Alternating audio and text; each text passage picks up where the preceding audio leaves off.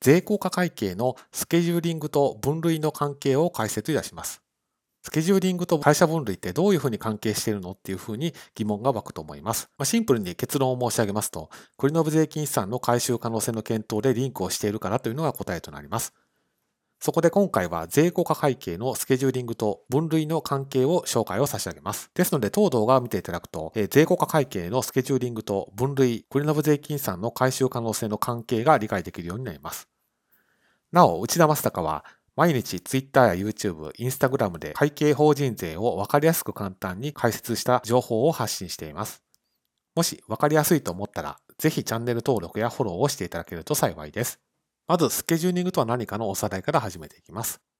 まあ、スケジューリングというのは要するに、まあ、会計よりも遅れがちな法人税が損金、益金をいつ認めるのかといったことを、まあ、具体的に検討する、把握をする作業となります。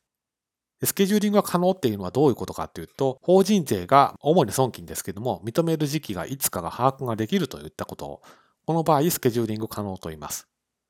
一方で、そういったことが把握ができないという場合は、スケジューリング不能というふうに判定をすることになります。そして分類との関係なんですけれども、分類が2、3、4というふうに進んでいくと、見積もる所得の範囲っていうのが何年間の所得というふうな規定のされ方がしていますので、まあ、その時に解消する一時債はどれなんだというふうに関係がしていくと。ですので、いつ解消するのかっていうことを検討するスケジューリングっていうのは、このクリノブ税金資産の回収可能性、分類とリンクをし合う関係にあるということが、まずは議論のスタートとなります。一時サイトの関係のイメージはこちらの通りです。まず、将来的にこのペケ1期は100、ペケ2期は80、ペケ3期は90の所得が見込まれるとします。4期1年だけとか、将来5年間とかいうふうになった場合、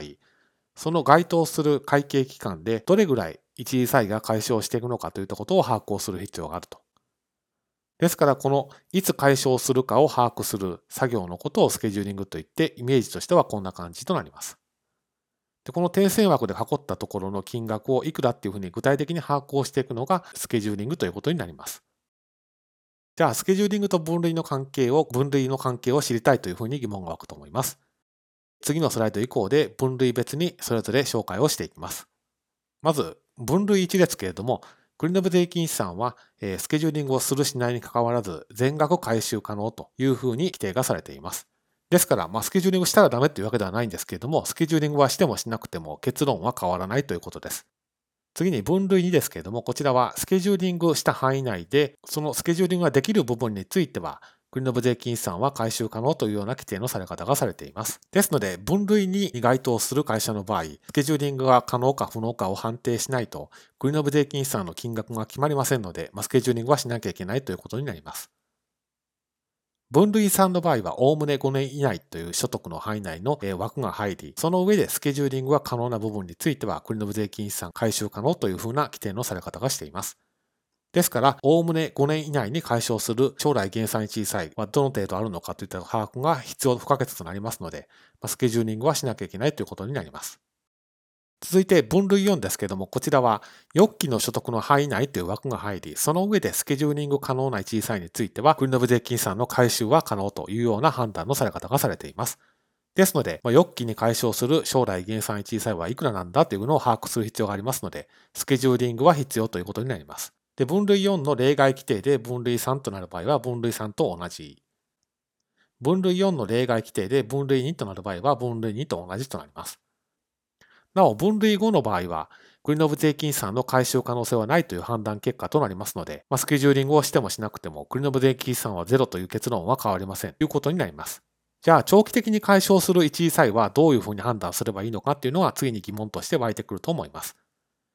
ですので、こちらについても分類別に紹介をしていきます。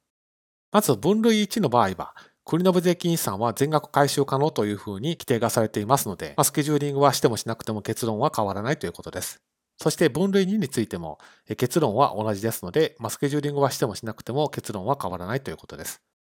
分類3については、ま、スケジューリングが可能という範囲内で、かつ5年を超えても最終的に解消が見込まれる部分については回収可能性ありますよというような判断結果となっていますので、ま、こちらもきっちりスケジューリングをしなきゃいけないと。解消が見込まれない部分については、国の無税金資産の回収可能性はないという判断結果となりますので、スケジューリングの重要性が非常に高いということになります。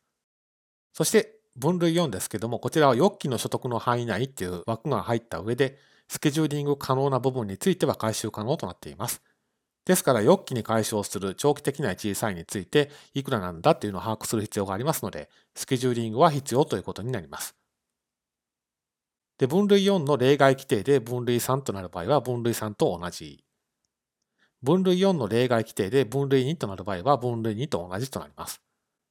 なお、分類5については、国の部税金算は全額回収可能性なしということになりますので、まあ、スケジューリングをしてもしなくても結論、国の部税金算ゼロということは変わらないということになります。ですので、当動画で押さえておいていただきたいのは、積もれる所得の範囲が何年というふうに区切られていますので、ま、そこまでに解消する将来減産小さいがどの程度あるのかを把握する必要があると。